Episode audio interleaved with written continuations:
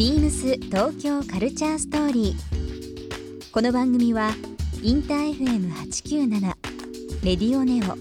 FM 心の三極ネットでお届けするトークプログラムです。案内役はビームスコミュニケーションディレクターの土井博志。今週のゲストはテレビディレクターの岡宗修吾ですバズーカや石橋貴明のタイムトンネルを手掛けるアイディアや発想の源その根底にある青春感など1週間さまざまなお話を伺っていきます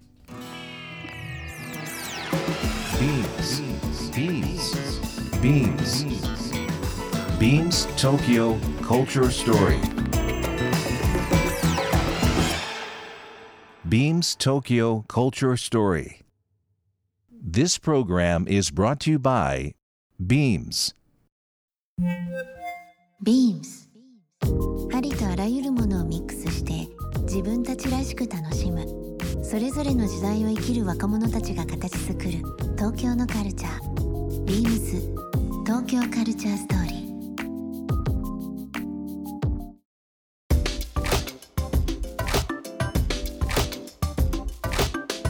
ビームスコミュニケーションディレクターの土井地博です、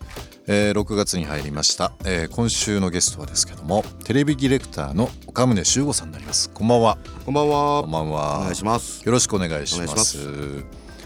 なんか不思議なご縁で、はい。あの共通の知り合いというか友達からですねちょっと連絡があってはい。ぜひ土井地君に会わせたい人がいる。えどなたどなたって言ってて買ったのが岡宗さんなんですよありがとうございます。なんかあのね、メールで先にやり取りさせていただいて、はいはいはい。ちょっとぜひぜひ今度お会いしてゆっくり話したいですっていう初めてお会いしたのがこのラジオっていういやなんか不思議なご縁になりましたすいませんね読んでいただいていやいやいやいやいや。ありがとうございます。ありがとうございます。えー、と今ご紹介させていただきました、えー岡宗修吾さんですけども、えーバズーカあとは全日本コール選手権とにかく金がない TV というなどを、えー数々のバラエティ番組、えー手が手掛けていらっしゃるテレビディレクターですけども、はい。改めてとなりますがあの、まあ、代表的な番組簡単にちょっとご説明とですね、まあ、ご自分のお仕事の内容というのをお話ししていただいてもよろしいでしょうか？うーんまあ仕事は多分テレビディレクターっていう肩書きになるのかなと思うんですけどももともと元気が出るテレビという。大好きでしたよ。あ本当ですか？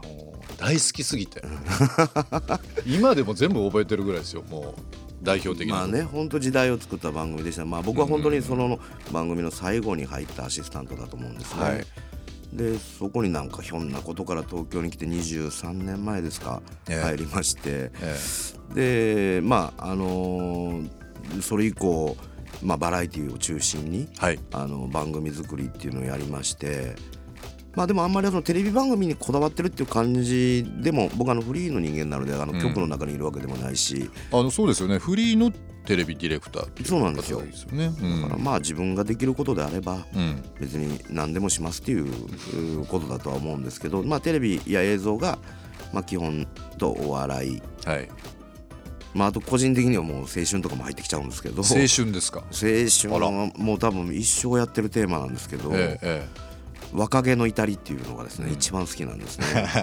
表現したいものの一番好きなことがやっぱり若気の至り至り。なので。えもう言えること言えないことラジオあるかと思いますけども、、はい。ろんなお話させていただきたいなと。およろしくお願いします。くお願いします。あの以前ですね、えっ、と煩悩ウォークって本読ませていただきました。ありがとうございます。えーと去年の11月ですか、はいリリースされたのが、はい。まあ今の本当に青春というキーワードありましたけども、まああの初対面の先輩にこんなん言うのあれですけど。内容がむちゃくちゃでむちゃくちゃ面白かったっていう 僕の中ではもう本当にむちゃくちゃっていうこれ褒め言葉ですよ、はい。あのーたまたまなんですけど僕も学生時代大阪住んでて、で祖父が、まあ、神戸に住んでたりとかして、まあ、岡宗さんあの神戸ご出身だっていうこともありまして、い、ろんなキーワードで例えば、えー JR の新快速、はいはいはい。関東では新快速っていうのないですからね。そうですよね。新快速っていうのとかあとは下呂温泉の岐阜の下呂温泉の話もそうですしなんかあの MC ブーさんとか、はいはい。僕はあの昔から よくしていただいてて。ああ本当ですか。もう兄さんもそうですけどいろんな形でキーワードでああ懐かしいなとか、うん、ああ知ってる人がみたいなところで内容もそうなんですけどとにかく面白かったっていうのが印象なんですけども本自体はどういう、まあ、機会というかきっかけで出されようと、うん、いやだから僕テレビディレクターなので、うん、文章なんか書いたことないんですよ。まあその時にあの「ポパイ」で小さな連載をやらせていただいてたんですけど、本のお話が来た時はそれ9回しかやってないくて。連載を9回しかやってなくて、はいその時点で、あのー、まあ、ちょうどだから去年の年末に出たのでその1年前の12月ですね、うん、2016年の冬だと思う、うん、あ12月に、うん、えー、文藝春秋の臼井さんという編集者の方から、はい、突然、まあ、いろんなところで電話番号を聞いて連絡が来たんです。よ。あ全然今まで面識ない方ですか？あの実はその臼井さんっていうのは三浦淳さんのマネージャーさんでもあって、はい、あそうですか。あの僕も何度かお仕事はしてるんですが三浦さんって現場に基本的にはお一人で来られるので、うん、あのやり取りをした覚えがそんなないんですよ、うん、だからまあそういう意味で言うとあの近い縁ではあったんだろうけど連絡先も知らないっていう方でした。でそれが電話臼井さんからかかってきまして.まあそのまあいろんなとこでまあラジオなんかでもそうですしスチャダラバーなんかもね、あのー、ご自身がやってる「余談」っていう雑誌がありましてでその中で僕のインタビューを取ってくれたりとか、ええ。えー、映画監督の大根さんが TBS ラジオ、はい、TBS ラジオで震災の、まあ、本の中でもできますけど、はい、震災阪神大震災の僕の体験記っていうものを1時間丸々喋らせてくれたり、うんうん、バナナマンがあのー、ラジオで、えー、僕をちょろちょろ読んだりしながら、話を聞いてくれたり滑らない話で設楽さんが僕の話をしてくれたり。あのまあそういうなんですか、うん、まあなんかあのいじられ素人ですよね。いじられ素人って面白い言葉ですね。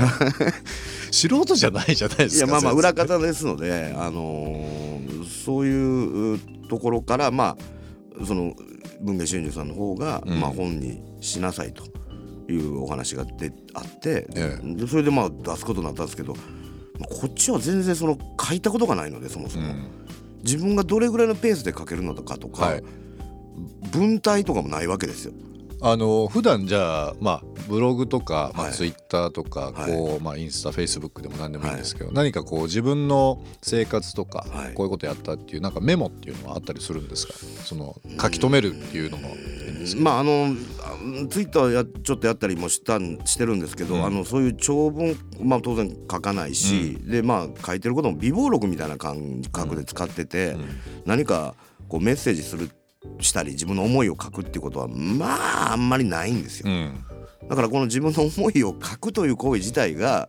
あのテレビディレクターなので当然ナレーションを書いたりとか、はい、それぐらいはあるんですけどそれって23行なんですよね。はいはい、もう本当メモレベル、メモなんですよ、ね、やっぱり。うん、なので今回まあ本っていうのは結果240ページ一人で書き下ろすっていう作業だったので、うん、まあしんどい もうなくなれすぎて。でもその裏のストーリー知ってあのちょっとびっくりしたのが、まあ、実際読ませていただいてもうスラスラ読めてあとこう頭の中でいろんな想像がいっぱいついたんですよ。あこんなシーンあんなシーン、まあ、特にやっぱり大阪住んでたっていうのもあるかもしれないですけど、まあ、東京出られてからのストーリーもありましたけど、はい、まあ、実際今回ちょっとゲストでぜひ来ていただきたいなと思ったのはあの本読んまあ友達に紹介していただいて、うん、こういう方いらっしゃるこういう本出されてるってもうすぐ渡されて、バッと読んでもうちょっといろんな話伺いたいなと。あの一冊から、まあ、タイトル通りですけどまあ本当にカルチャーを感じて、うん、たわいもない話も含めてですけど、はい、いろいろ伺いたいなと思ってはいます。ありがとうございます。ビームス東京カルチャーストーリー番組では皆様からのメッセージをお待ちしています。メールアドレスは beams897 アットマークインター FM.jp ツイッターはハッシュタグビームス897ハッシュタグビームス東京カルチャーストーリーをつけてつぶやいてください。またもう一度お聞きになりたい方はラジコラジオクラウドでチェックできます。ビームス東京カルチャーストーリー。明日もお楽しみに。ビームス。